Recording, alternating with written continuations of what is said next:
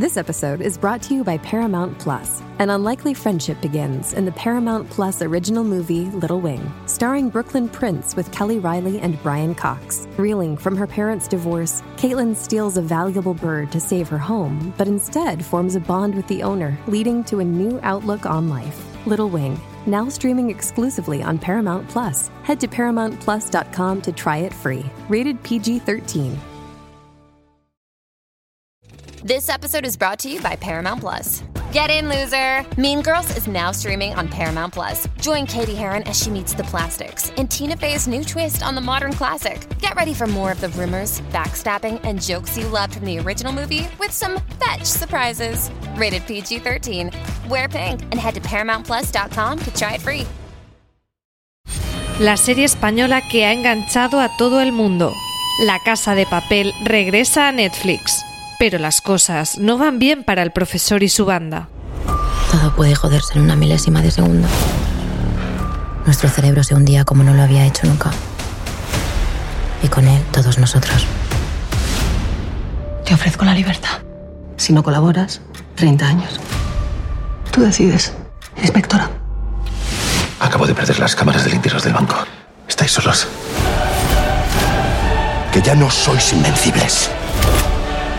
Profesor, usted dijo que era imposible salir de aquí. Pero que iba a sacarnos. Cumpla su palabra. Tokio es un asesino. Esto es mucho más que un atraco y tú lo sabes bien.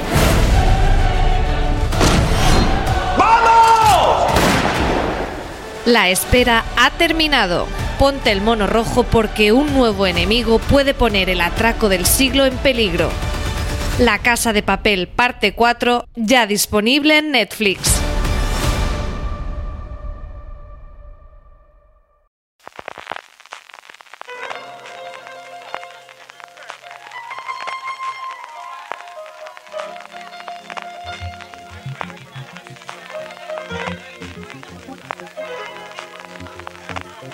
Thank you.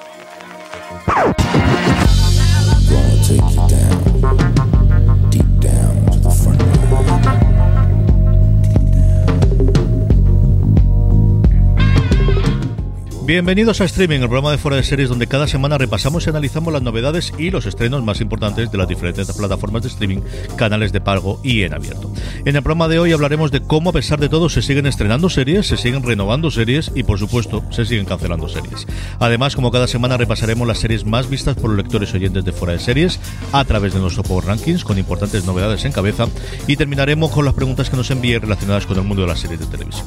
Yo soy CJ Navas y tengo conmigo a Francis Exotic ¿Cómo estamos, Francis? ya he terminado Tiger King, PJ.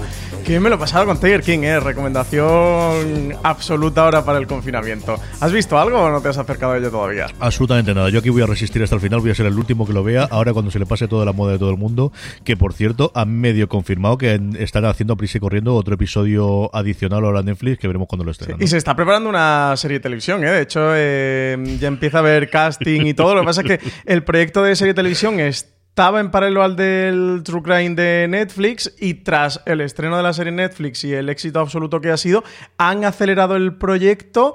Eh, de hecho, ¿quién estaba detrás del proyecto? Ay, no consigo recordar. Había una actriz eh, muy famosa, importante, que era una de las productoras ejecutivas del, del proyecto y también iba a tener uno de los papeles protagonistas en, en Tiger King. Es el personaje que interpreta la, la que tiene el zoológico más de conservador eh, y tal. Eh, ay, no, no consigo recordar cómo se llama el nombre de, de- de- de la mujer, pero es esa, la que tiene un poquito más ese punto de preservación de los tigres o no. Eh, tenéis que ver a Tiger King para descubrirlo. Pero sí, ya me la he terminado. Increíble, fantástico, ¿eh?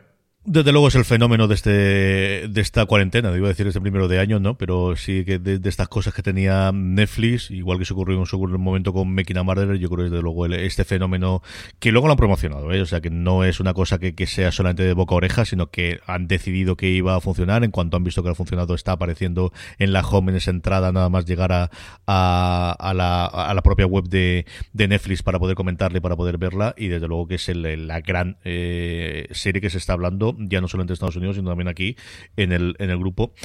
Y a ver qué ocurre con ese último episodio, si cierran alguna cosa más o cuentan alguna cosa más. Yo la tengo pendiente y a ver si encuentro un rato para verla, pero tenía otro montón de cosas que ver, como alguna de las que vamos a comentar ahora. Y es que, eh, empezando con las noticias, seguimos eh, haciendo cosas por encima de nuestras posibilidades. Esto es una pena locura. Estamos aquí, todo el mundo, y nosotros no hacemos más que hacer cosas. Una de ellas es, igual que tuvimos el fuera de serie live con la Casa de Papel la semana pasada, volvemos, volvemos el 13 de abril, volvemos el lunes que viene con un nuevo fuera de serie live con la línea invisible, Francis. Nuevo de series live, ya eh, segundo de este confinamiento, de esta eh, cuarentena, de nuevo un FDS live que va a ser 100% digital, no va a haber evento físico en el auditorio de Espacio Fundación Telefónica, pero igualmente va a haber FDS Live y también lo vamos a retransmitir por la web de Espacio Fundación Telefónica, que es espacio.fundaciontelefónica.com. Ahí el lunes 13 de abril a las 7 de la tarde podréis disfrutar de este nuevo FDS Live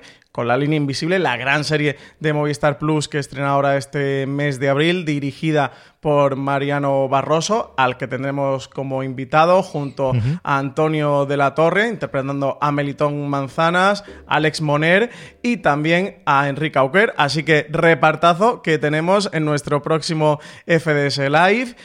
Y muchas ganas ya, CJ, queda poquito eso. El lunes de la semana que viene, a las 7 de la tarde, pues ya tenéis, ya tenéis planazo. La serie se estrena este miércoles 8 de abril. Ahora cuando vayamos a Movistar hablaremos de ella. Así que aprovecháis el, este puente que va a haber de Semana Santa. Y, el lunes nos vemos con, con, el live. Tenemos muchas ganas de que, de que lo veáis. ¿eh? Va a ser un gran FDS live. Eh, espero que ya todo el mundo se lo pasara bien con el de la Casa de Papel, que ya se ha podido, que ya se ha podido ver, que lo tenéis disponible en el canal de YouTube de Espacio Fundación Telefónica. Así que ahora os animéis con este de la línea invisible. Ahora hablaremos un poquito más de ella cuando lleguemos a Movistar Plus, porque empezamos, como siempre, nuestro repaso de las novedades y de las noticias. Alguna hay, más de la que podemos pensar, sobre todo renovaciones, que yo pensaba que nadie iba a renovar una serie aquí, pues ya veré que me equivoco. Lo primero que tenemos es el estreno de filming de la semana, el 7 de abril llega Filming Pure. Una serie británica, una serie británica más que suma a su catálogo de, de, ficciones filming. Se trata de una comedia dramática de seis episodios de media hora de duración. Está basada en la novela autobiográfica del mismo nombre de Ross Cartwright.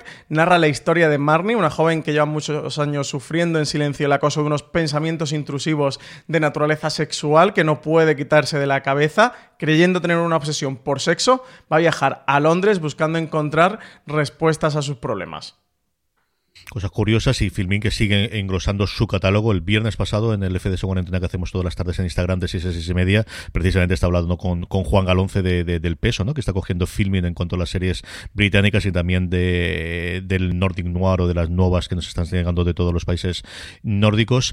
Vamos con HBO España, Francis.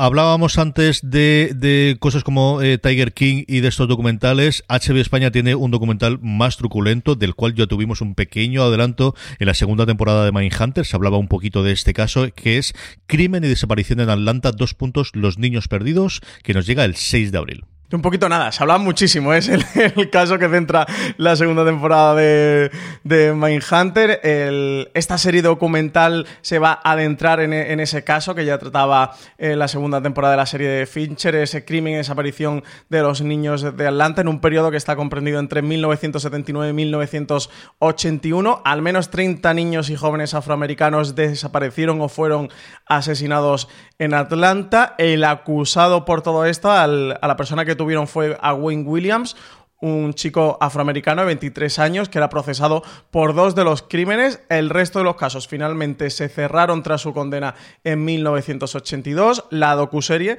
va a dar voz a las familias de las víctimas y examinar las pruebas del juicio y los informes del juzgado, poniendo en primer plano nuevas cuestiones para una investigación mucho más amplia. Va a echar un vistazo de cerca a las tensiones raciales y enfrentamientos culturales que llevaron a Atlanta en aquel momento a ser un punto de ebullición y, y a esa... Al final eh, encierro de una nación en un momento de, transición absoluto como era en el que se encontraba. Dicen que la serie va a arrojar nueva luz sobre las complejidades del caos, de los niños desaparecidos y asesinados de Atlanta a finales de los 70 y principios de los 80, a medida que la investigación se va a reabrir 40 años después. Así que sí, un caso que vuelve a la palestra, que vuelve a estar en los titulares norteamericanos, que tuvo ese surgimiento eh, gracias a algunos podcasts, gracias a también a la segunda temporada de, de Mindhunter, de la serie eso, producida y dirigida por David Fincher y que ahora HBO trae esta docu-serie sobre el crimen y la desaparición en Atlanta sobre esos niños perdidos.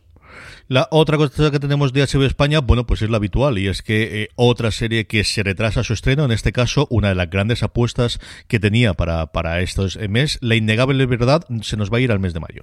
Miniserie protagonizada por Mark Ruffalo, que esperamos el 28 de abril en HBO España, va a retrasar su, el lanzamiento de, de su primer episodio al 11 de mayo, ocupando así la franja horaria que dejaba libre Dan Doing en, en el HBO norteamericano, después de confirmar que no llegará hasta la temporada de otoño. Así que ahí, bueno, este, esta caída de piezas de dominó, este, este juego de movimientos eh, dentro de la parrilla de HBO en Estados Unidos, que por supuesto afectan a HBO aquí en España. Así que eso, Dan Doing, ya lo comentamos la semana pasada, se iba desde mayo hasta, hasta la próxima temporada de otoño, hasta la fall season.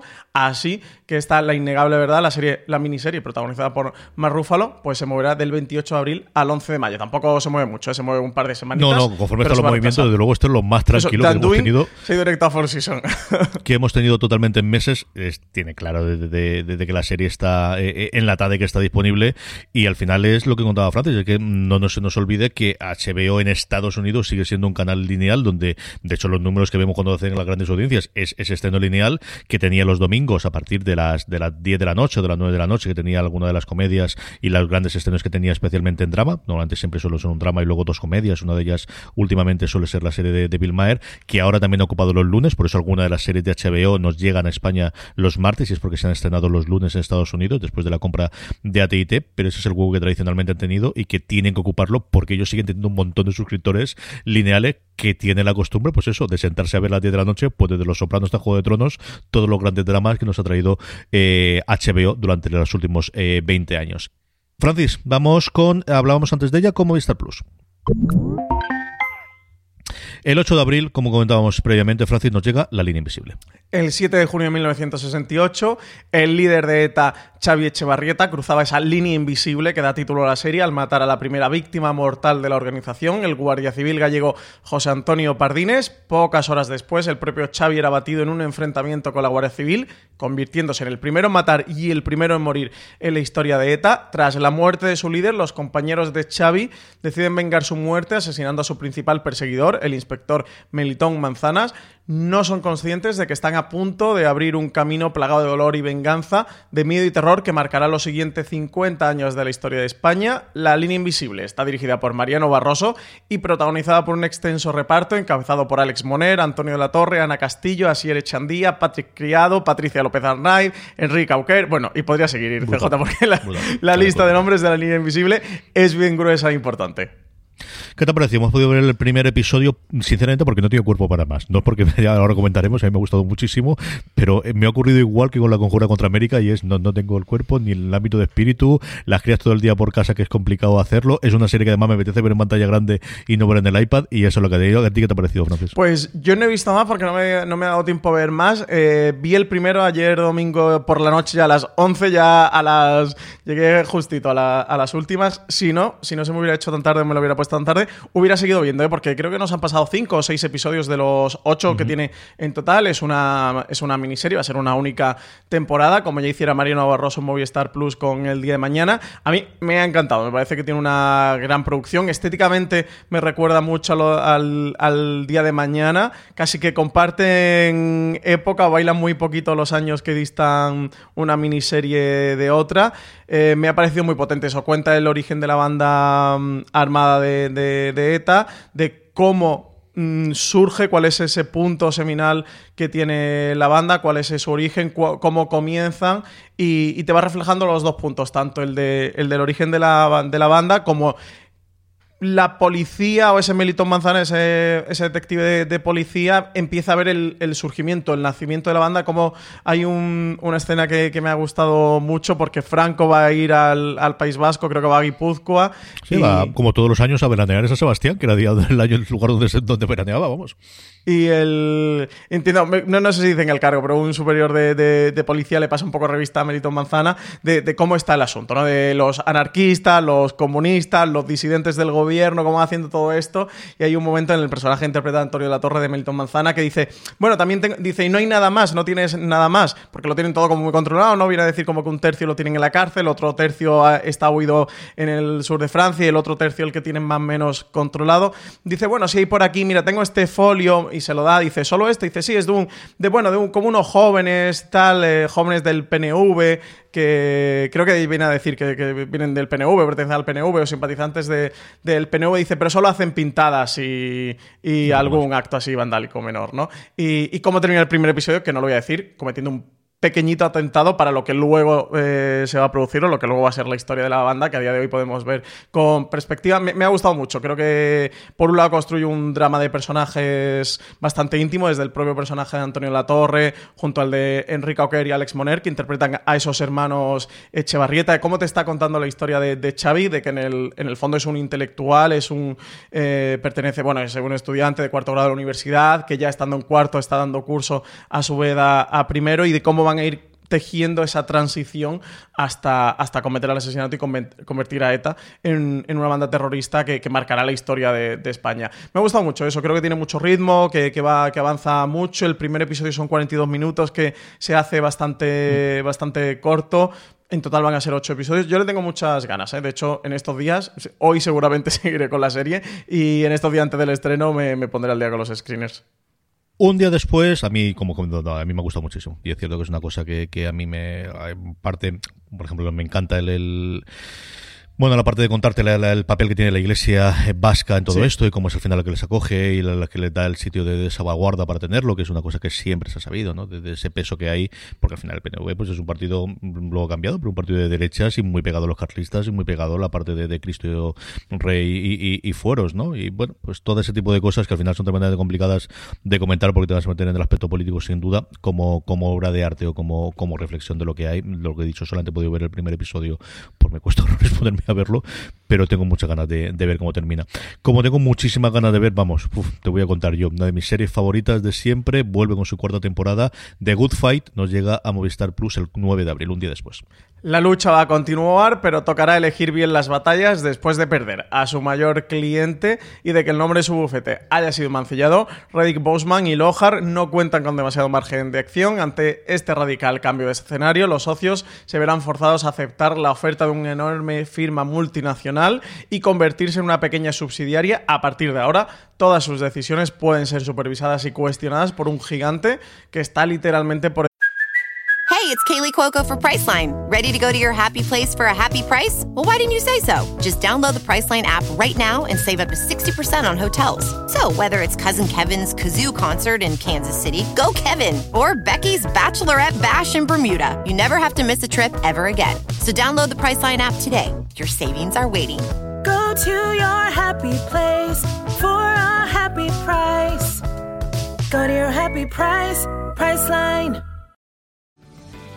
This episode is brought to you by Paramount Plus. An unlikely friendship begins in the Paramount Plus original movie Little Wing, starring Brooklyn Prince with Kelly Riley and Brian Cox. Reeling from her parents' divorce, Caitlin steals a valuable bird to save her home, but instead forms a bond with the owner, leading to a new outlook on life. Little Wing, now streaming exclusively on Paramount Plus. Head to ParamountPlus.com to try it free. Rated PG 13.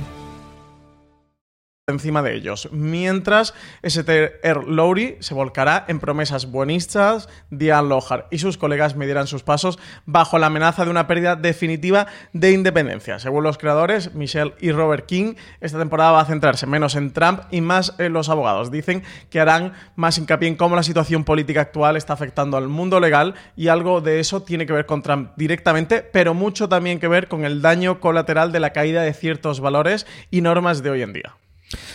Sí, señor. Además tenemos la- el regreso, si habéis podido ver el tráiler de alguno de los viejos conocidos, tanto de Good Fight como de Good Wife. Volvemos a tener a Michael J. Fox, que hace un porrón tiempo que no lo vemos en nuestras pantallas haciendo ese sinvergüenza de, de abogado que a mí me encanta. Tenemos una trama, parece lineal, durante toda la temporada acerca de un memorándum. De, hecho, en el tráiler también juegan bastante con ellos. Y si veis las promociones que está haciendo Movistar Plus o CBS o lo haces en el caso americano, se habla mucho del memorándum con un número que no recuerdo ahora mismo y que parece que va a ser el- el tema recurrente durante toda la temporada. Hay que ver cómo termina, porque la temporada anterior acabó de- con una cosa, mm, bueno, con un asalto directamente a casa de Diane Lorhart a ver cómo se resuelve esa parte inicialmente. Y lo que parece que vamos a tener es una temporada truncada, muy al estilo de, de- de The Walking Dead o muy al estilo de la serie de AMC, porque parece que no les ha dado tiempo a hacer, evidentemente, toda la grabación y toda la postproducción del resto de las series. Yo creo que tienen más o menos la mitad de la temporada grabada y enlatada. Esos son los rumores que, he podido leer en alguno de los, de los medios americanos. Y eso es lo que tenemos. A ver qué es lo que ocurre finalmente con, con toda esta parte. Desde luego es bueno, pues una de las grandes noticias. Como os digo, es una de mis series favoritas con muchísima diferencia y que tengo muchísima, muchísima, muchísima ganas de verla. La unidad, CJ, la unidad, que tenemos tráiler de la unidad. Ay, señor, sí, se me lío con el botón este de la unidad. Eh, hablando de trailers espectaculares. tenemos madre tráiler de la pues unidad, que tráiler no es espectacular, ¿eh? El tráiler de, de la unidad. Cuéntame. Lo has, bueno, cu- cuéntame, tú lo has podido ver. Es la- esta serie creada por Dani de la Torre y Alberto eh, Marini, producción de Vaca Films para Movistar Plus. Parece, por el tráiler, el gran proyecto de Movistar Plus, desde luego, en cuanto a producción y dinero en, el presupuesto del proyecto se refiere después de la peste. ¿Qué te ha parecido a ti el tráiler? Dinero hay, pero vamos, dinero hay como si no costase. O sea, el- la parte es mucho más de meterse directamente en el, en el follón, de hablar de todo este complejo terrorista. Ya sabíamos desde cuando se hacía el rodaje y por el lugar donde estaban rodando que iba a tenerlo. Ese momento en el que comentan hemos eh, detenido al terrorista más importante del mundo. Y a ver cómo se mantiene la acción. Yo creo que dinero han tenido para poder hacer la producción y es mucho más que la parte espectacular de las persecuciones o de los tiroteos, el, el cómo se lleve la trama y si la trama es interesante. Yo creo que para todos los aficionados, pues a Homeland precisamente ahora que va a terminar dentro de nada, o a ese tipo de series, es desde luego la, la serie ideal para ver ellos. Y es una, del- como decías tú, de las apuestas de grandes que tiene eh, este año eh, Movistar Plus, de un género que habitualmente no es que estemos muy habituados, si dan en la torre en cine, evidentemente, que al final yo creo por eso es por lo que han contratado, y que ha funcionado bastante bien en taquilla las producciones suyas, especialmente con, con dinero detrás de, de Mediaset en los últimos tres o cuatro años, ¿no, Francis? Sí, sí, sí. La serie dicen que está, desde Movistar comentaban que está basada en, en esta desconocida unidad especial que hay contra el terrorismo, que lo que se proponían era contar las vidas individuales y las hazañas colectivas de este grupo de la Policía Nacional que trabaja prácticamente en la sombra velando por la seguridad de todos. Tenemos como protagonista a Natalie Poza, a Luis Zaera, que es uno de esos grandes, enormes actores secundarios del cine, de las series españolas. Ya lo tuvimos en La Zona, en la otra serie de, Movistar Plus. Lo vamos a tener aquí en, en la unidad. Eso, el trailer pinta espectacular. Recuerda muchísimo, tanto estética como narrativamente, a Homeland. Y, y a ver qué tal. Eh, la serie va a adelantar su estreno. La serie se va, bueno, va a adelantar su estreno. Mm, Esperábamos que fuera Mucho eh, para mucho más tarde, quizás para principios de verano, incluso para la temporada de otoño. Han confirmado en Movistar Plus que, que se va a estrenar en mayo. Va a ser la serie que se estrene después de La Línea Invisible, salvo que mm, comuniquen o anuncien otro estreno antes, pero todo entendemos que va a ser el, el siguiente estreno. El trailer es espectacular, ¿eh? lo tenéis en foreseries.com. Echadle un vistazo. Yo tengo ya muchísimas ganas. ¿eh? Era un proyecto que eso, que por producción, presupuesto, porque sabemos que han hecho un rodaje internacional, no sé si han llegado a rodar en 6 o 8 países, han estado rodando en Melilla, en toda la zona de, de la valla, pero luego se han ido a varios países del, del norte de África a rodar eso. Sabíamos que, que era una producción que contaba con, con gran presupuesto y con gran proyección dentro del canal. Dicen que no han escatimado en persecuciones de coches, en alquiler de helicópteros, en explosiones, en guerra y, eso en general en, en producción para llevar a cabo esta serie a la pantalla. Así que muchas ganas, ¿eh? Eso. Nos queda poquito, ya en mayo. Eh, la verdad es que una alegría, porque eso, yo, daba por hecho que hasta verano o, después de verano no la veríamos. Era una serie muy de verano. Yo sí que se confiaba que iba a estrenarse eso en julio, agosto y que yo creo que era la serie para, para hacerlo, pero al final, bueno, pues estarán evaluando nuevamente lo mismo de siempre, de, de qué series tienen en producción, qué es, lo que, qué es lo que tiene a día de hoy para poder emitir y al final la unidad se grabó hace tiempo, yo creo que han podido hacer eh, todo el proceso de, de postproducción y por eso pues la vamos a tener dentro de nada. Ahora sí, vamos ya con Netflix. Un Netflix que todas sus noticias giran alrededor de sus adaptaciones de series. La de Cal o la buena es que Lock and Key va a tener segunda temporada de Netflix. Pues sí, yo creo que esta es confirmación de algo que, que todos entendíamos, ¿no? Creo que sí que tiene pinta que la serie no ha funcionado tan bien o no se ha hablado tanto de ella como se esperaba, pero desde luego era un proyecto que ha dado mucho estuvo por la televisión, hemos hablado mucho de ello en fuera de series, tanto en la web como aquí en streaming. Cuando se hizo Netflix con los derechos, finalmente se la quedó ella. Todos entendíamos eso, que iba a llegar para tener varias temporadas. La serie está creada por Carlton Cuse y, y Meredith Averill cuenta la historia de, estos hermanos Locke que van a ir asumiendo poco a poco su rol de guardianes de la llave, algo que veremos más avanzado a lo largo de los nuevos episodios de la segunda temporada. Así que nada, confirmada segunda temporada para, para Locke. Muy mal tenía que ir, ¿eh? Para que Locke para que, eso, para que una serie de estos grandes estrenos de Netflix no consiguiera su renovación para una temporada más. Sí, señor. La otra cosa que tenemos es la, la de arena y es que la facción Octubre y V Wars, las dos adaptaciones también de cómic, eh, bueno, pues canceladas. Esta también para sorpresa de nadie, creo. Igual que lo que han quedado por hecho su renovación. Eh, tanto de Wars como la facción de octubre han sido series, eh, adaptaciones de cómic, también de la editorial de IDW, eh, que llegaban no sabiéndose mucho de ellas, mm. sin demasiado ruido. La facción de octubre, de hecho, retrasó su estreno. En principio estaba previsto para otoño, no ha sido hasta 2020 cuando la hemos terminado de, de, ver, cuando Netflix la ha podido estrenar. Son ambos proyectos que han llegado con muy poquito ruido a la plataforma, de los que posteriormente se ha hablado poco y de lo poquito que se ha hablado. CJ se ha hablado mal, así que nada, ambas eh, canceladas, finiquitadas. Se suma a cancelaciones recientes como la de Mesías, a J. and the Queen, Jaybreak, Spinning Out, Soundtrack. Bueno, una cuantas cancelaciones que se ha acumulado en Netflix. Lógico normal, ¿eh? porque producen muchísimo, pegan muchos tiros y algunos salen bien y tienen nueva temporada y otros se quedan en una única. Ay, ha cambiado totalmente el, tono de Netflix. Recordemos esa Netflix en la que los primeros años todo se renovaba absolutamente todo, funcionase o no funcionase. Eso ya es una cosa que cambió hace bastante, bastante tiempo, con alguna cancelación más dolorosa o menos dolorosa y que no tiene ningún problema en cancelar las series en primera temporada. Acuérdate la primera oleada de, de hace ocho años, nueve años, cuando Netflix se mete en este mundo en el que no había ninguna serie en la que no tuviese una renovación para una segunda temporada. Algo parecido a lo que está haciendo Apple también ahora. Es decir, Apple ha renovado absolutamente todo su elenco, quitando las cosas que en principio se habían planteado como película o como miniserie, absolutamente todo lo que podía tener posibilidad de ser serie se ha renovado. Algo también que hizo en su momento Netflix y que, y que ahora ha cambiado total y absolutamente.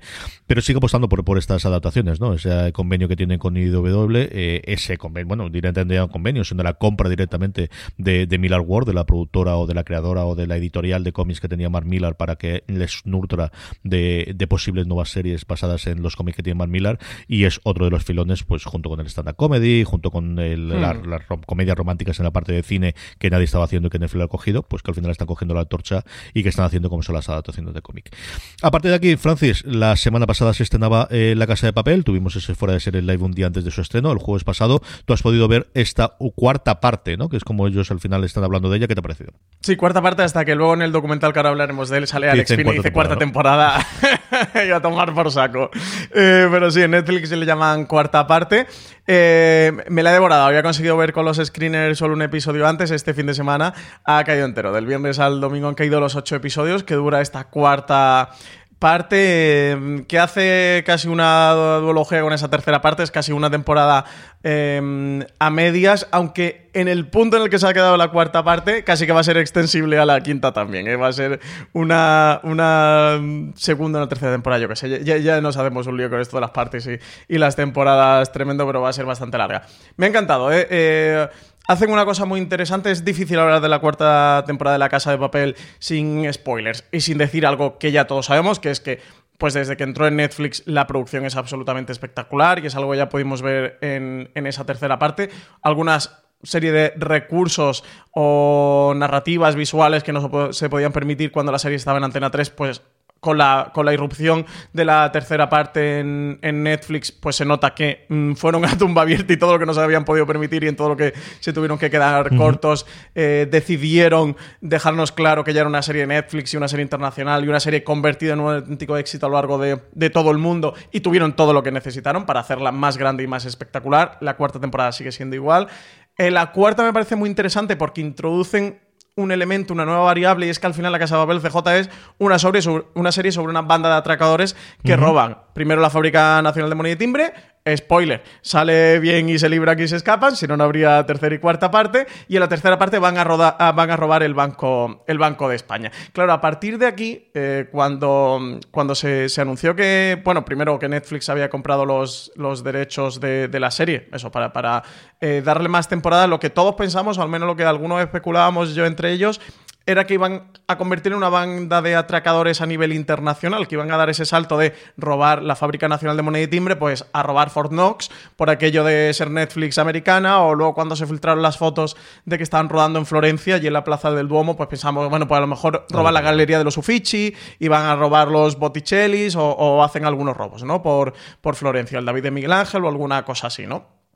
Y no, cuando se anunció de que el, el robo para esta tercera temporada y la cuarta era el, el Banco de España y que decidían mantener la serie como algo local, y es algo que luego los creadores han comentado bastante, que se plantearon todas las posibilidades con Netflix y lo que querían desde Netflix, eh, tanto ellos como los creadores, que la serie había sido un éxito eh, local, una serie muy español, que querían conservar esa esencia de la serie y no internacionalizarla en cuanto a su discurso, sino que sí seguirá teniendo esa esencia española y por eso robar el Banco de España y no irse a otro país a robar. Claro, las posibilidades se te limitan cuando quieres hacer muchas temporadas y es una serie de éxitos. No hay muchos eh, bancos de España que robar, ya han robado la Fábrica Nacional de Moneda y Timbre y ahora el Banco de España. Así que hacen una cosa muy interesante que es introducir nuevos elementos dentro de, de la narrativa y la iconografía de la serie. En la tercera parte creo que esa temporada más de transición porque van a robar el Banco de España y se meten dentro del banco.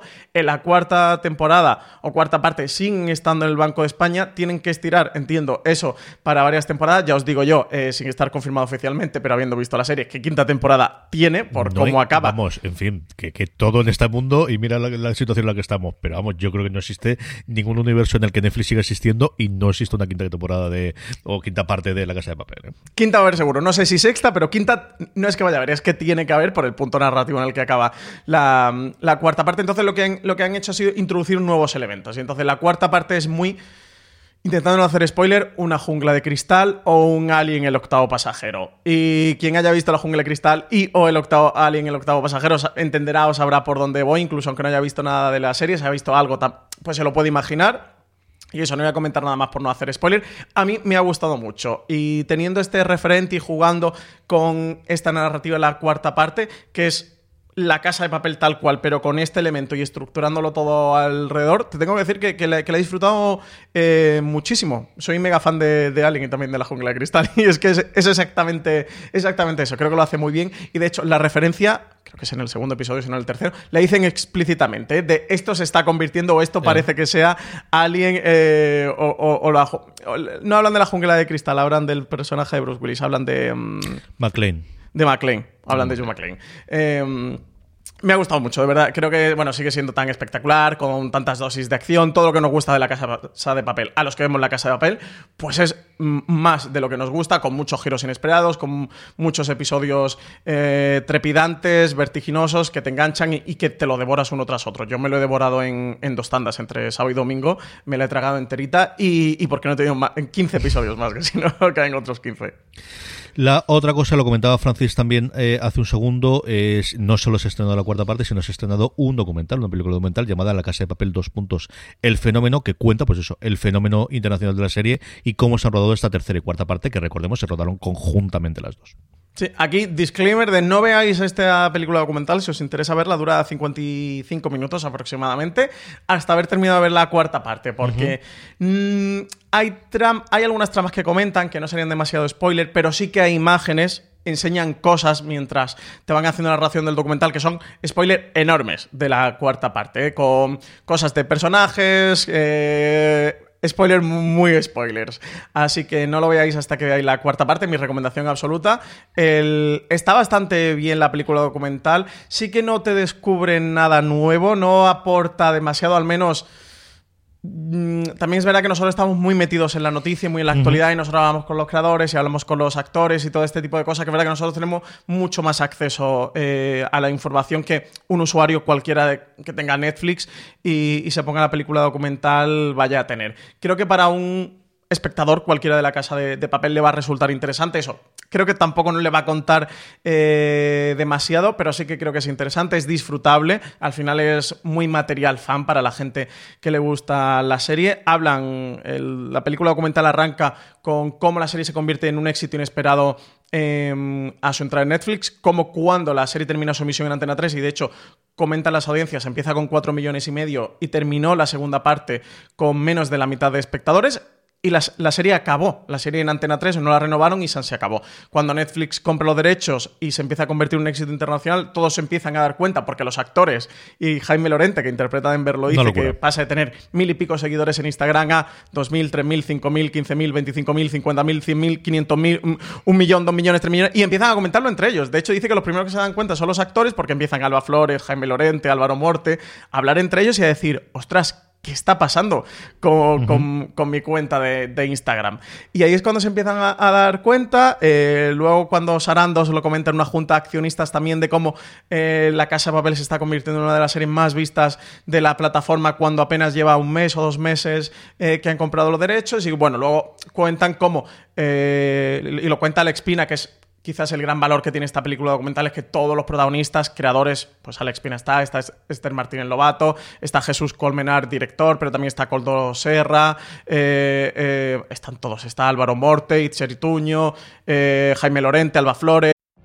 What if you could have a career where the opportunities are as vast as our nation, where it's not about mission statements, but a shared mission? At U.S. Customs and Border Protection, we go beyond to protect more than borders from ship to shore, air to ground. Cities to local communities, CBP agents and officers are keeping people safe. Join U.S. Customs and Border Protection and go beyond for something far greater than yourself. Learn more at cbp.gov/careers. En Sherwin Williams somos tu compa, tu pana, tu socio, pero sobre todo somos tu aliado, con más de 6.000 representantes para atenderte en tu idioma y beneficios para contratistas que encontrarás en aliadopro.com. En Sherwin Williams somos el aliado del PRO. es eh, Úrsula Corberó, pues todos los protagonistas salen y hablan y Alex Pina cuenta como cuando en Netflix eh, vienen a decirle, oye, ¿serías capaz de continuar esta serie? Y tardaron dos meses en darle una respuesta. Dice que de hecho en Netflix le, le decían de, oye, no nos vas a decir nada. Dice que estaban intentando ver cómo podían hacer algo que no defraudara a los espectadores y que estuviera a la altura de las expectativas y que incluso pudieran dar un paso más allá en consonancia a esa entrada en Netflix, ¿no? Que sabían que contarían con, más presupuesto y tal. Y bueno, a partir de ahí trazan el recorrido de eso, de cómo la serie se empieza a convertir en un éxito internacional, cómo el Bella Ciao se convierte en un himno eh, incluso de, resistencia en algunos países como en, Brasil o en algunos países de África. Cuentan una historia muy bonita que yo desconocía de un barco de, migrantes del Open Arms, que cuando lo rescatan ellos empiezan a cantar el, el, y que esas imágenes eh, llegan al reparto y a los creadores y cómo ellos se emocionan mucho. El personaje que interpreta a Berlín dice que, que, fue el momento para el que la serie tuvo más sentido, ¿no? Porque decía de cómo eh, ese momento tan importante para unas personas en el que literalmente han, han renacido han, o han sido rescatados eh, de una posible muerte, pues se ponen a cantar eh, esa canción de, de La Casa de, de Papel. Y a partir de ahí hablan un poquito del rodaje de la tercera y la cuarta temporada, de la locura que se desató en Italia y, cómo han llegado hasta aquí. Y luego te cuentan secretitos del- de, la tercera y la cuarta parte. Pero secretitos que muchos de ellos cuentan también en el FDS Live, ¿eh? que CJ de la semana pasada de Fuera de Series. Así que recomiendo a todo el mundo que se vaya también al canal de YouTube de Espacio Fundación Telefónica, que hicimos el live de la Casa de Papel y si habéis visto la serie. Ahí también cuenta muchas cosas eh, Alex Pina, Jesús Colmenar, creador y director, y Alba Flores y Esther Acebo, protagonistas eh, de la serie. Eso, está bien. Creo que no te descubre muchas cosas, no te abre muchísimas puertas, pero bueno, pues te, dan. Es muy producto fan. Para los que somos fans de, la serie, creo que sí que, que es disfrutable. Eso. Sobre la tercera y cuarta, sí que cuentan alguna cosita, sobre todo más curiosidades de, rodaje, de problemas que tuvieron. Hablan. eh, son bastante honestos en contarte eh, meteduras de pata que cometieron. Hay una famosa lluvia de billetes, pues te cuentan la odisea que fue conseguir hacer esa lluvia de, billetes y todas las meteduras de pata que cometieron, porque al final los rodajes son rodajes y pasa absolutamente todo y y se pasa canuta.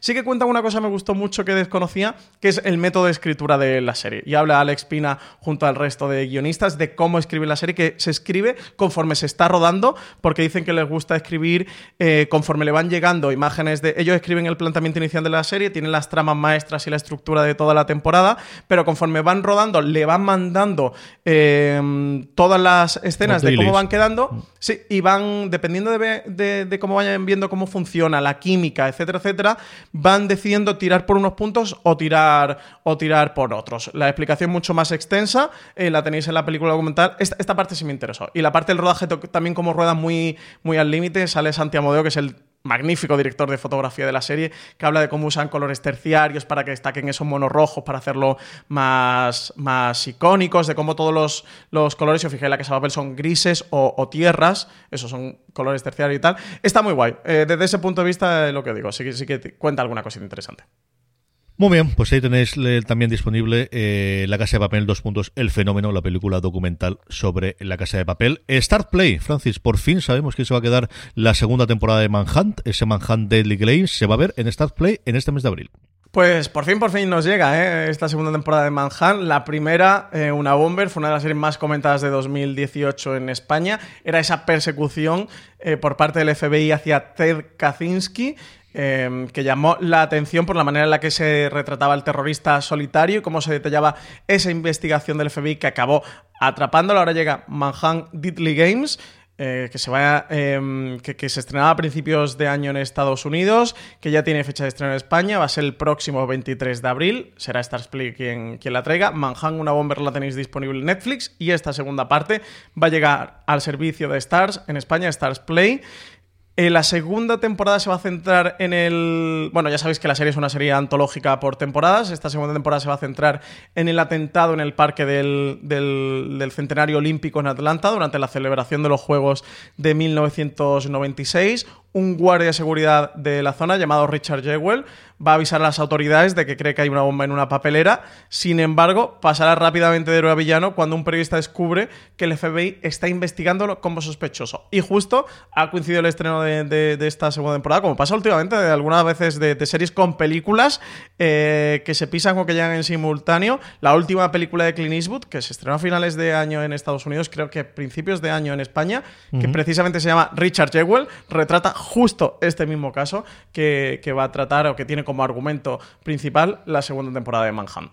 Sí, señor, con el elenco curiosísimo con Jack Houston, al que hacía un porrón de tiempo que no lo veía yo desde World of Empire, Cara Gugino, que siempre es una bienvenida en, las pantallas, y Cameron Britton, al que habíamos visto sobre todo en Mindhunter, haciendo ese asesino icónico, ¿no? Desde de las dos temporadas de, de Mindhunter. Vamos con las cadenas en abierto, tenemos estrenos en Telecinco. Pues fíjate tú, hasta la cuarentena ha llegado para que Telecinco estrene, el 8 de abril estrena Lejos de ti.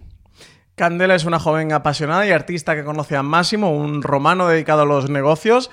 Su encuentro en un viaje a Praga se convertirá en el punto de inflexión que va a cambiar sus vidas. La evocación de ese recuerdo compartido provocará que cada uno se aparezca en la vida del otro a modo de visiones. Desde Telecinco nos dicen que incluso en la distancia el amor siempre lo puede todo para esta serie que se estrena este miércoles a las 22.40 en Telecinco. Una serie protagonizada por Megan Montaner, producción de Mediaset Italia, uh -huh. que ahora viene aquí a España. Sí, que es parte de estas cosas que siempre hemos pensado que se podría hacer mucho más entre Mediaset eh, Italia y Mediaset España. Bueno, pues esta es la primera que nos llega. Un día después a Televisión Española, que le está funcionando muy bien, la funciona muy bien Kilini, por lo que yo tengo conocimiento del estreno de series internacionales, nos llega la miniserie de adaptación de El nombre de la rosa. La 1 ha reservado su noche de los jueves para emitir esta serie que se estrena el 9 de abril a las 10 y 5 de la noche compuesta por una sola temporada, es una miniserie de ocho episodios, recrea la novela homónima de Humberto Eco, con más detalles que su versión cinematográfica. John Turturro y Damien Hardung se ponen en la piel de Guillermo de Baskerville y Atzo de Melk, respectivamente, en esta producción ítalo-alemana ambientada en la Italia de 1327. La historia sigue al monje franciscano y a su aprendiz cuando llegan a un monasterio aislado en los Alpes, donde presencian una serie de asesinatos que parecen cualquier cosa menos el castigo castigo divino que todos lamentan. La serie está creada y dirigida por Giacomo Battiato. La miniserie fue estrenada por la televisión pública de Italia, la RAI, en marzo de 2019. Llega un año después aquí a España. Desde entonces se ha vendido a 132 países y se ha convertido en la segunda ficción italiana más exportada después de Gomorra. Para que veas, el nombre de la rosa, 30, 40 años después, y que sigue dando que hablar y que funcionar. Por último, lo que tenemos, una serie muy de actualidad. Televisión Española va a estrenar una serie sobre la cuarentena por el coronavirus. Eh, cuéntame, Francis, ¿qué sabemos de esto? Pues Diarios de una cuarentena. Eh, una serie que se ha grabado de forma casera en los hogares de los actores. La serie está creada por Álvaro Fernández Armero y David Marqués. Eh, conocemos a Álvaro Fernández Armero recientemente porque es el creador de Vergüenza, la serie de comedia Movistar Plus, junto a Juan Cabestani. Ocho episodios de media hora que van a mostrar situaciones cotidianas del confinamiento. Cuentan que Fernández, Armero y Marqués enviaron a los actores un iPhone, un trípode, un micrófono y el software necesario para enviar lo que grabaran. La idea partió de la productora Morena Films. Eh, como explicaba Fernández Armero decían que a, Álvaro Longoria se le ocurrió la idea de crear una sitcom con actores que se grabaran a sí mismos bajo su supervisión y con sus guiones que buscaron perfiles que pudieran representar a la mayoría de la sociedad española y, en algunos casos que, van a cruzar la historia. Así que ahí, ahí viene esta serie que, en la que vamos a contar con Carlos Bardem, Fernando eh, Colomo, Víctor Clavijo, mm, Carmen Arrufat, Fele Martínez, bueno, entre muchos otros actores que van a pasar por esta serie de diarios de la cuarentena. Eso, primera serie sobre la cuarentena por el coronavirus que va a estrenar Televisión Española. ya incorporada, eh, CJ, eh, total, el confiamiento, la cuarentena y el coronavirus. A Una cosa curiosa, queremos ver qué tal sale de ello. De todo lo anterior, ¿qué recomendamos, Francis? Pues yo me voy a quedar con La Línea Invisible. Mira que le tengo ganas al nombre de la rosa desde que se anunció el proyecto, porque además el proyecto es una superproducción. Eh, creo que se habían gastado unos 8 o 10 millones de dólares eh, por episodio. Es una auténtica superproducción más para una serie italiana como esta. Eh, pero Línea Invisible, eso me, me ha dejado absolutamente atrapado con su primer episodio. Así que ya os digo yo que me la voy a maratonear como un auténtico animal. The Good Fight. ¿Qué os voy a decir? Es una de mis series favoritas, temporada tras temporada. Lo fue en su momento de Good Wife, yo creo que por encima de ellas incluso de este de Good Fight, así que vamos contando las horas hasta que llegue para poder disfrutar de esta cuarta temporada. Vamos ya con los Power Rankings, vamos ya con las series más vistas por toda nuestra querida audiencia durante la semana pasada. Unos Power Rankings que, como sabéis, hacemos a partir de una pequeña encuesta que colgamos todas las semanas en freseries.com, donde os pedimos que nos digáis las tres series que más os han gustado de la semana pasada. Esa encuesta, nosotros, aparte de colgar en freseries.com, como siempre os digo, la forma más sencilla de que no se os olvide responderla, de que de esa forma vuestras series estén en lo más alto, es que os unáis a nuestro grupo de Telegram, telegram.me barra fuera de series, donde más de 1.200 personas, y más aún en estos días que corren, hablan diariamente sobre series de televisión, comentamos qué ha ocurrido con las últimas novedades de las series y sobre todo se recomiendan y, en fin, hacemos un poquito de piña ahora que estamos en esta situación. Como os digo, os podéis unir ahí, ahí cada vez que colgamos la encuesta os eh, avisamos, os quedamos una pequeña notificación y la podéis hacer.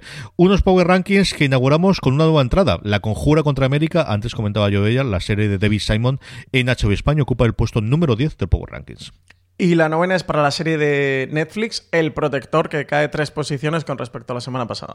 El 8 es otra nueva entrada también, Un Juego de Caballeros, esta historia sobre el origen del fútbol moderno en inglés, creada por el, creador de, de Downton Abbey, por, por eh, Julian Fellows, va directamente al puesto número 8 del Power Rankings. Todavía no he podido ponerme con ella, ¿eh? mira que le tengo ganas, que cuenta eso, el origen del fútbol, así que mm, a ver si, a ver si saco un tiempo. Ahora que viene estos días de Semana Santa, que van a ser muy seriofilos, ¿eh? entre el confinamiento y cuatro días del tirón se presenta la cosa muy, muy seria fila. Pues séptima posición, CJ para Elite, que estrenaba su tercera mm, temporada hace poquito, que sube dos posiciones eh, con respecto a la semana pasada. Sigue subiendo Elite. Y la que también sube, también otros dos puestos, es Homeland, cuya última temporada ya, madre mía de mi alma, todo lo que ha visto eh, llegar Homeland a lo largo del tiempo, sabéis que se puede ver a través de Fox.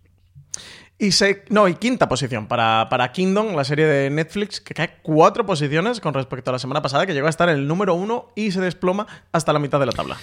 Tanto suben, tanto bajan. Al final es el efecto Netflix para bien y para mal. Así que esto es lo que tenemos. En el 4, justo antes de llegar al podio, se queda Star Trek Picard. Baja poco a poco, su temporada ya está terminada. Sabemos que tenemos renovación por una, si me ponéis, por dos temporadas más. Star Trek Picard, la serie de Amazon Prime Video, que en España se, a puede ver a través de Amazon Prime Video, cae un puesto, se queda en el 4 de nuestro Power Rankings. Y la tercera posición es para Better Call que sube una posición con respecto a la semana pasada. Se mete en el pod ya esta penúltima eh, temporada de la serie creada por Vince Gilligan y Peter Gould. Y se mantiene exactamente igual que la semana pasada. Una de las grandes apuestas de HBO España, Westworld, acaba de emitirse su cuarto episodio, que a mí es de los cuatro que, que pude ver, que los cuatro pasaron de la crítica, el que más me gustó. Hablaremos, yo creo, también bastante sobre él durante, durante la semana. Westworld se queda en el puesto número dos, Francis. Y primera posición, ¿quién lo iba a decir? Para Devs, la serie eh, que se puede ver a través de HBO España, que sube cuatro posiciones con respecto a la semana pasada, de la quinta posición a la primera, serie creada por Alex Garland, con una premisa high concept de ciencia ficción. Y que yo, sinceramente, eh, hubiera puesto la mano en el fuego en el que esto jamás llegaría a la primera posición, porque es una cosa pequeñita y tremendamente extraña, aunque maravillosa como todo lo que hace Alex Garland. Pero si te gusta, yo creo que es complicado que no la pongas como las 3 de la semana. Es decir, yo creo que o, no ves nada y entonces dejaste de ver de o, o, no te pusiste a verla desde el principio. O no has visto más que los primeros 20 minutos, o si has seguido a verla hasta el quinto temporada de episodio, que es el que se estrenó esta semana pasada. Yo creo que tienes que ver. Un episodio último que además revela muchísimas de las cartas que no es que no la estuvieses viendo, es decir, que al final, mmm, si sabes un poquito de cómo funciona eh, las grandes cosas y el mundo cuántico y la teoría del caos y lo demás, es decir, las pistas existen, pero sí es el momento de, de la gran revelación, más que la gran revelación, la grande, esto es lo que está pasando, esto es lo que estamos creando en esa conversación que tenemos en la cocina entre los dos personajes más chulos que tiene la serie, que son los dos protagonistas fundamentalmente. Debs ocupa el puesto número del Power Rankings. Y vamos con las preguntas de los oyentes, unas preguntas que hacemos siempre a través de las redes sociales, sabéis dónde que somos arroba fuera de series en todas y cada una de ellas, en Facebook, en Instagram, sea en Twitter, allí donde os encontréis, nos encontráis como fuera de series y eh, también nos las podéis hacer eh, en esa encuesta que os comentaba previamente para hacer el Power Ranking, siempre os dejamos un pequeño huequecito abajo para que hagáis cosas, por ejemplo, ya no solamente comentarios sino eh, o preguntas, sino comentarios como se están haciendo, por ejemplo, Ángel García que nos decía gracias por seguir ahí y seguir amenizando nuestras cuarentenas y mucho ánimo a vosotros también. Nos han llegado bastante mensajes de esto, ¿no, Francis? Pues sí, pues sí, se agradecen mucho los mensajes de apoyo y de ánimo porque al final lo que intentamos, la situación es complicada y fea para todo el mundo, todo el mundo se ve afectado de una manera u otra, más directa, más indirectamente, pero bueno, lo que tratamos de aquí desde Fuera de Serie es que esto se haga lo más entretenido, divertido y llevadero eh, dentro de lo posible, o al menos recomendar series que, se lo hagan. Si no lo conseguimos tú y yo, pues al menos que, la serie que de la que hablamos y, de la serie que, que recomendamos, que sí que, que, lo hagan. Por eso, pues son unos tiempos difíciles, son unos tiempos duros que nos ha tocado vivir, pero bueno, hay que tirar para adelante. Así que nada, aquí estamos. Muchas gracias, Ángel. Más preguntitas. Danilo Cervantes nos dice, buen día, ustedes que ven más allá de lo evidente con su espada del augurio, referencia de los Thundercats, ¿qué cambios visualizan eh, que se vienen en las salas de cine? ¿Las próximas películas irán directo a la televisión o a alguna plataforma? Pues Dios sabe. Dios sabe. Yo, eh, vamos a ver, que teníamos ese problema, es cierto, pero al final es también es cierto conocer los números, la forma de recuperar más rápidamente la inversión que has hecho en una producción de 200 o 300 o 400 o 600 millones de dólares con, con la, con, si tienes en cuenta todo el marketing, sigue siendo el estreno en, en salas comerciales, eh, la forma rápida en la que vas a poder hacerlo. No sé qué va a ocurrir. Ya hemos tenido, desde luego, todas las patadas para adelante que hasta ahora hemos tenido, eh, especialmente los de Marvel. Si hemos tenido, yo creo que, el, acortarse las ventanas de, distribución o el tiempo que pasa que hay el estreno en mm, pantalla comercial y que se haya el estreno en casa o que se pueda pagar por ello. En Estados Unidos ya se están haciendo experimentos y hemos tenido, por ejemplo, El Hombre Invisible, que se ha permitido a las dos semanas de estrenarlo teniendo, o eh, cosas como La Caza también en dos semanas después, pagando, me acuerdo si eran 10 o 20 dólares. Que al final es mucho dinero cuando piensas en lo que normalmente te cuesta un alquiler o una compra de película, o muy poco dinero se lo cuesta con lo que normalmente cuesta a los americanos ir al cine dos personas. Pero al final los cálculos no lo sueles hacer eso en eso, sino lo haces con la cuenta de lo que te cuesta una suscripción de Netflix, pudiendo consumir lo que quieras. Entonces, hmm. yo creo que el experimento desde luego no va a llegar a Estados Unidos, donde sí están más acostumbrados a pagar por compra y por alquiler. No te digo que en España no exista, pero sí que yo creo que tenemos, eh, tiene que haber gente, ¿no? Porque al final tiene que mantenerse film y sigue haciendo esos estrenos. Movistar Plus también tiene ese servicio de pagar tres o cuatro estrenos. Ahora, por ejemplo, está Puñales por la espalda, las series de la, las sí. películas de finales de, del año pasado. Sí, Aves de Presa también la han metido.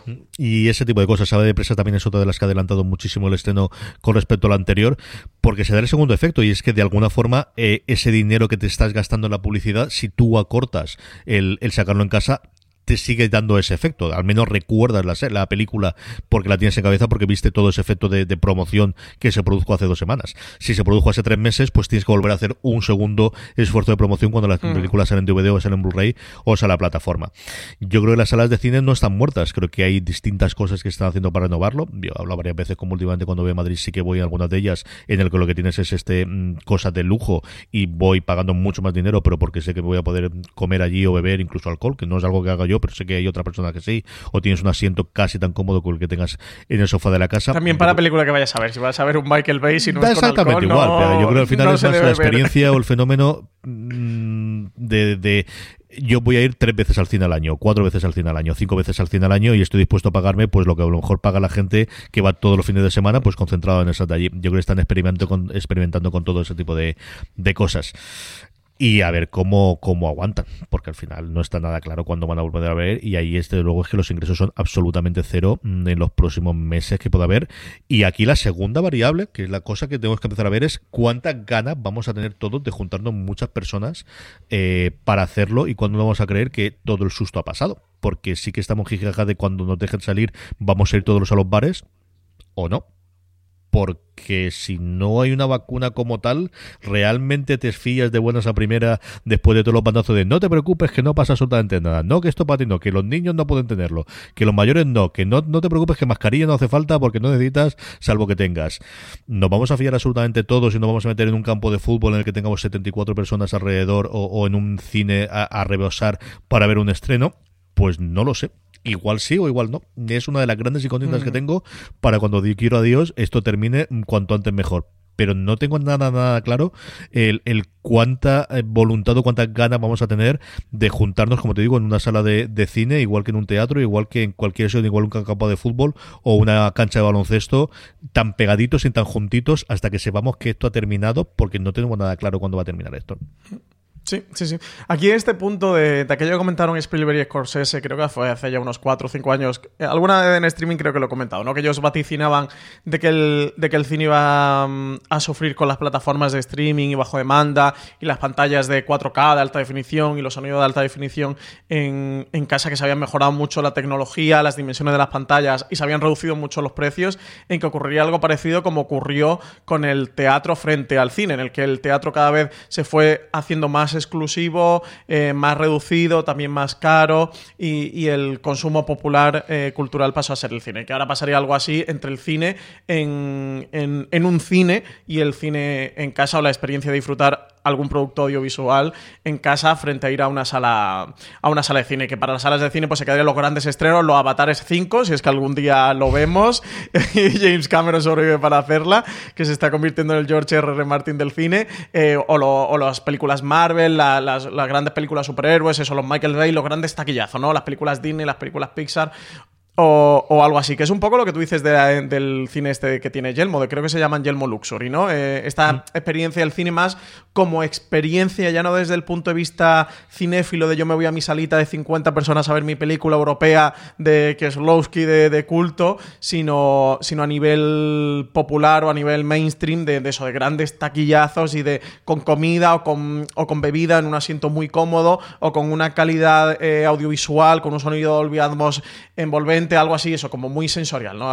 Algo muy espectacular. Habrá que ver, yo estoy contigo, ¿eh? que mm, al final con, con- con este tema estamos todos aprendiendo, evolucionamos día a día. Eh, creo que la vacuna o un antídoto, una cura va a suponer el punto de inflexión tanto temporal como social y económicamente a todo esto que, que estamos viviendo, porque si no es lo que tú dices, por mucho que se levante el confinamiento o se levanten las restricciones, ¿cuántas ganas vamos a tener de meter en una sala de cine o en una discoteca, etcétera, etcétera? Para habrá de todo, yo creo que al final los, los europeos del, del sur, los mediterráneos, somos más para esto de, de abrazarnos y de meternos todos juntos en un sitio, irnos a una terraza y, y apechugarnos más que a lo mejor que en otras culturas. Pero habrá que ver, luego hay de todo. Habrá gente que tenga muchos reparos y habrá gente que diga no pasa nada, o gente que ya lo haya pasado y ya no eh, esté inmunizado y no tenga ningún problema, ¿no? Pero yo estoy contigo, que desde luego un porcentaje importante se resentirá, estoy seguro, sobre todo los primeros, los primeros meses o la gente que tenga mucho susto, dependiendo también la franja de edad que, te encuentres. Habrá que ver si esto supone un, un punto eh, casi mortal para el cine o no, que ya cada vez iba pasando unas horas más flojas. No lo sé. Eh, la espada del, de- del augurio, como nos dice Danilo Cervantes, aquí se me escapa al menos a mí un poco CJ. Yo siempre soy los que piensa que, que al final nada es tan catastrófico y, y que los cataclismos no se suelen producir y, y que todo mm, o la normalidad siempre intenta sobreponerse a, a la, a la realidad o a las circunstancias y termina volviendo a brotar, termina volviendo, volviendo a salir. Y yo creo que no sé, este confinamiento no nos va a hacer consumir más plataforma. Yo creo que ya todos estamos bastante acostumbrados. O sea, fíjate que creo que sí que en punto de esta aplicaciones de ahora se ha puesto de moda el yoga o de freeletics o cosas de esta, de todo el mundo hacer yoga en casa. mm, Y sí se está convirtiendo en algo más mainstream. Las plataformas de streaming ya eran, ya eran mainstream. Ya todo el mundo tenía eh, Netflix y todo el mundo estaba loco porque esperaba Disney Plus y Movistar Plus. Lo tienen mogollón, lo tienen millones de personas. Creo que 4 millones o 4 millones y medio de abonados a Movistar Plus en, en, en España. De hogares, ¿eh? O sea, que, que, en, que en usuarios, pensaba a dos o tres usuarios por casa, cuántos millones de. Claro, ¿cuántos millones de personas son? ¿no? Entonces, no creo que haya puesto de moda las plataformas de streaming, no creo que vaya a derrocar el, cine. Para los próximos meses, pues hemos visto esta iniciativa que estaban Warner, Universal, Disney, ¿no? De estrenar sus películas en plataformas eh, digitales o en pasarelas que han montado en internet para poder alquilarlas y poder verlas. Yo creo que las salas de cine no se van a acabar, CJ. Eh, que habrá cines que les cueste el, disgusto, pues igual que los restaurantes, etcétera, etcétera. O todos los sitios de eventos, discotecas se van a resentir o de espectáculos en directo. Ahora hay gran debate con qué va a ocurrir con, con los musicales, con las obras de teatro, con, las, con los monólogos, con los stand-up comedies, con todo esto, precisamente por lo que tú dices. ¿Cuántas ganas tienes de meterte ahora a ver el Rey León allí con mil personas más rodeándote? O a meterte un- a un espectáculo de comedia con todo el mundo allí en un garaje sudando y en contacto físico.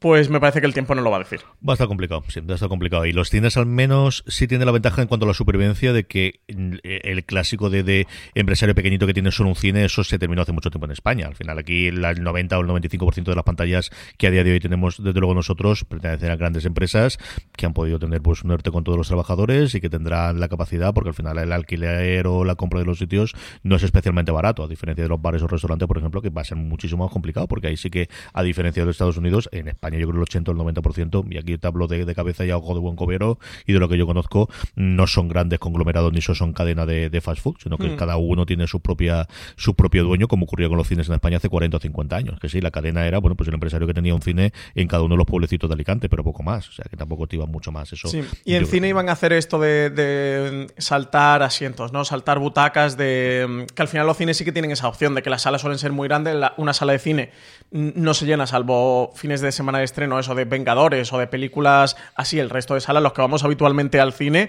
eh, y no te tienes que ir a la más indie asiática europea.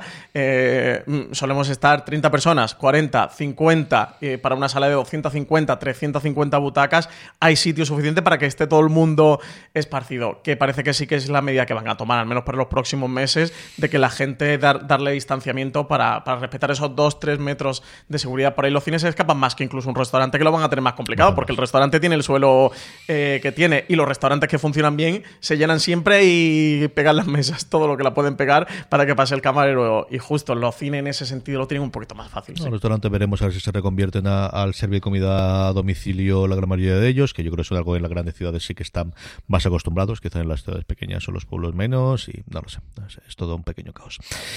Eh, la última pregunta, Francis, yo creo que podemos hacer en cuarentena. Nos dicen, ¿no creéis que Disney Plus debería haber apostado por su llegada a España por contenidos para adultos, de los que ya dispone derechos al comprar Fox? Yo personalmente los echo de menos y me hace dudar si contratarlo por eso. Por otro lado, Disney Plus, Disney Plus, Disney Plus, ¿cuál creéis que sea el nombre que se generalizará? Francis, yo creo que el tema de los derechos es lo de siempre, es que Disney Plus o Disney Plus o como queráis, no es todos los derechos, sino que ellos tienen otra plataforma que aquí no existe como tal y, bueno, pues es que eh, Disney Plus o Disney Plus o Disney Plus, como queráis verlo, es una plataforma con ese público familiar en la mesa. Sí, Eh, claro, aquí hasta que no nos llegue Hulu a nivel internacional, es que todo el catálogo adulto, esto lo hemos comentado ya aquí en streaming, Disney Plus, para mí es Disney Plus, ¿eh? o sea, correctamente Yo creo es que Disney decir Plus va a ser complicado con la experiencia de, de- de Canal Plus. Yo creo que al final nos afecta mucho el que es Canal Plus, pues he sido siempre aquí Canal Plus y un símbolo más lo Sí, vamos el a Plus lo en tenemos muy. Y Movistar Plus a día de hoy lo tenemos muy Salvo que la palabra antes sea, sea americana y si Disney es americano, pero Disney es muy nuestra también. Entonces yo creo que sí que Sí. ahí vamos a hacer este directamente de decir Disney Yo a veces me sale Disney, Plus ni de coña, porque me, escucho muy raro. Disney sí que me sale a veces. Pero vaya, yo creo que esto para los españoles es Disney Plus. Yo digo Disney Plus. Y mira, pues algo patrio que le aportamos a, la plataforma de, origen español. Para, yo creo que sí, popularmente va a ser Disney Plus, aunque lo correcto sea Disney Plus, Disney Plus o Disney Plus. Son ya. por ahí no paso, ¿eh, CJ? O uno u otro. O sea, o lo dices en castellano castellanizado o, o lo dices en inglés. Pero aquí mezclas raras no, ¿eh? Simbiosis de 50-50, no. Y mm, yo creo, eso, Disney Plus creo que será el nombre que se generalizará. Y luego lo hemos comentado. Eh, Disney Plus es una plataforma de entretenimiento familiar. Eh, la máxima concesión, entre comillas, son las franquicias de Marvel y, de Star Wars. Y digo entre comillas porque no son películas eh, más 18 con el R-rated ni ninguna cosa de estas. Y el resto va a ir todo para, para Hulu. Aquí la faena que nos han hecho en España es que Hulu en Estados Unidos, pues sí que lo puede consumir todo el mundo y puede disfrutar este catálogo. Y aquí en España, pues yo esperaba que 2021 y con todo este tema del coronavirus y toda la que se va a desatar, pues ahora ponle fecha si va a ser 2021, 2022 o, o ya para cuándo, porque aquí ya todas las horquillas temporales se nos mueven. Estamos como todo. No sabemos si eso va a hacer que se acelere, que se retrase o qué ocurre. Porque Disney al final sí es un gran conglomerado, pero tiene parte de suyo, es decir, todos los estrenos suyos de cine que esperaban hacer caja con ellos, porque el gasto de la nómina de lo demás ya están hechos. Bueno, pues ya mm, viuda negra, patada para adelante, veremos si después de semana. Noviembre, ¿no? se va noviembre o diciembre, ¿no? claro, es que, y, y ese Creo que ya lo han confirmado. que está, pero empieza a sumar todos los cruceros, que yo no sé si volverá jamás en la vida a volver a tener ese mismo los, los cruceros, y evidentemente todos los parques de atracciones, que están todos absolutamente cerrados y que al final le dan muchísimo dinero en Estados Unidos y a ver qué ocurre con el resto de los canales y qué ocurre con el resto de las cosas. En fin, el pequeño caos en el que estamos viviendo desde hace tres semanitas, como mínimo un mes en algunos de los casos. Nada, pronto se pasará, CJ. Sí, ánimo a todo el mundo, ¿eh? que, que nos ponemos aquí que comentar. entra la bajona. Esto no puede ser, ¿eh? Ánimo. Vamos. Vamos a hablar de, antes de despedirnos, Francis, de lo que puede ver la gente esta semana en Fuera de Series. Empezamos primero, como siempre, con nuestro canal de podcast. Pues en nuestro canal de podcast, mañana martes, Gran Angular de Disney Plus, ya está en España y la hemos probado. Programa para analizar la plataforma, su funcionamiento, la interfaz, qué nos parece, su catálogo, qué es lo que más nos ha gustado. Analizar un poquito esos originals, cuáles son las series que recomendamos para los que acaban de llegar a la plataforma, la acaban de, contratar y se pierden un poquito por el catálogo o no saben qué ver. Pues nada, Gran Angular destinado por completo a la plataforma, que ya hace un par de semanitas que llegó y nos ha dado tiempo a trastearla. El miércoles tendremos un top de joyas escondidas en los catálogos de las plataformas de streaming. De nuevo, recomendaciones de series, eso, un poquito más escondidas, un poquito más desconocidas, para que bichéis en esos catálogos que todos tenéis ahora por el confinamiento. Jueves, no puede ser de otra manera, review de la cuarta parte de La Casa de Papel. Y el viernes tendréis el live que emitimos el jueves pasado sobre La Casa de Papel, que lo emitimos a través de la web de Fundación Telefónica, espacio.fundaciontelefónica.com y el canal de YouTube de Espacio Fundación Telefónica, que lo tenéis ya allí todos disponible, pues también lo tendréis disponible en la cadena de podcast si lo preferís escuchar en formato podcast, el FDS Live. Tenemos un montón de cosas también en la web, como por ejemplo estas tres. Pues tenemos, se reabre la Casa de Papel, bienvenidos a la temporada del caos, entrevista de Álvaro Nieva, Alex Pina, al equipo de la Casa de Papel, en el que hablan un poquito de cómo va a ser o cómo es esta cuarta parte. A todos los que vayáis a ver la Casa de Papel o ya la hayáis visto, la llevéis por en medio, acercaros a este artículo de entrevista de, de Álvaro Nieva, no tenéis spoiler y os cuentan un poquito por dónde va a ir la temporada y la visión de sus creadores sobre ella.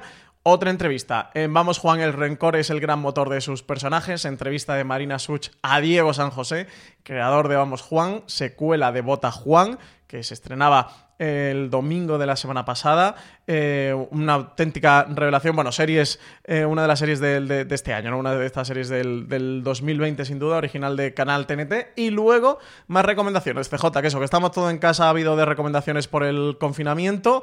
Cosmo se ha sumado a la iniciativa del, del Quédate en casa y tiene nueve series en, en su catálogo en las plataformas bajo demanda donde se encuentra el canal como Star Plus, Orange TV, Vodafone TV, Telecable, R de Galicia, Escaltel y cable local. Allí tiene unas cuantas series de estreno como Sanditon, una adaptación de, de una novela inacabada de Jean Austen de la BBC que, que se estrena ahora el próximo 14 de abril y que va a sumar a su catálogo, pero además tienen ya disponibles completas en la Casa de las Miniaturas o Harlots Cortesanas, que es una auténtica eh, joya con Liv Taylor como protagonista. Bueno, tiene un montón de series con My Agent, tiene de todo. Tiene detectives, tiene de investigaciones, tiene de, Nordic Noir, de crímenes truculentos, tiene un poquito de todo. Así que nueve series de Cosmo. Eso, recomendaciones para ver este confinamiento. Aquí ha llegado streaming. Tenéis mucho más contenido en nuestro canal de podcast. No te voy a jugar como fuera de series. Y en nuestro canal de YouTube. Tenemos esos lives, tenemos esos directos, tenemos streaming, que lo estamos grabando en vídeo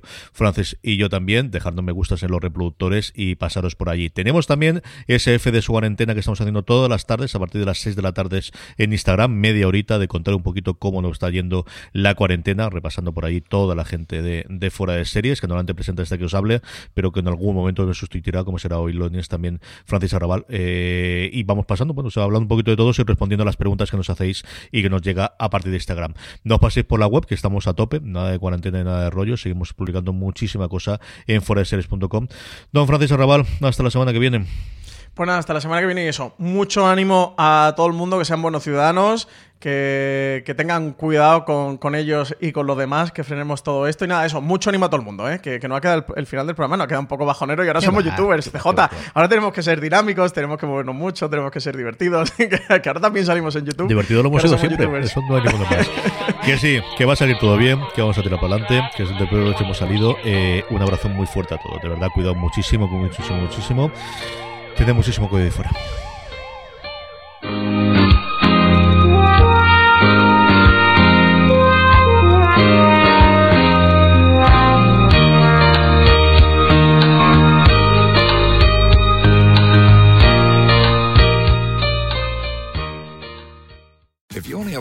401k, you're not getting the most for retirement. Wait, what? Add a Robinhood IRA on top, then they'll boost it by 3%. You can do that? And if you transfer in any retirement account, you get 3% on top of that. Is there a limit to the match? No limit. Robinhood Gold gets you the biggest contribution match of any IRA on the market. Sign up for Robinhood Gold at Robinhood.com slash boost by April 30th. Subscription fees apply. Investing involves risk. 3% match requires gold for one year from first match. Must keep IRA for five years. Match on transfers subject to additional terms and conditions. Robinhood Financial LLC member SIPC.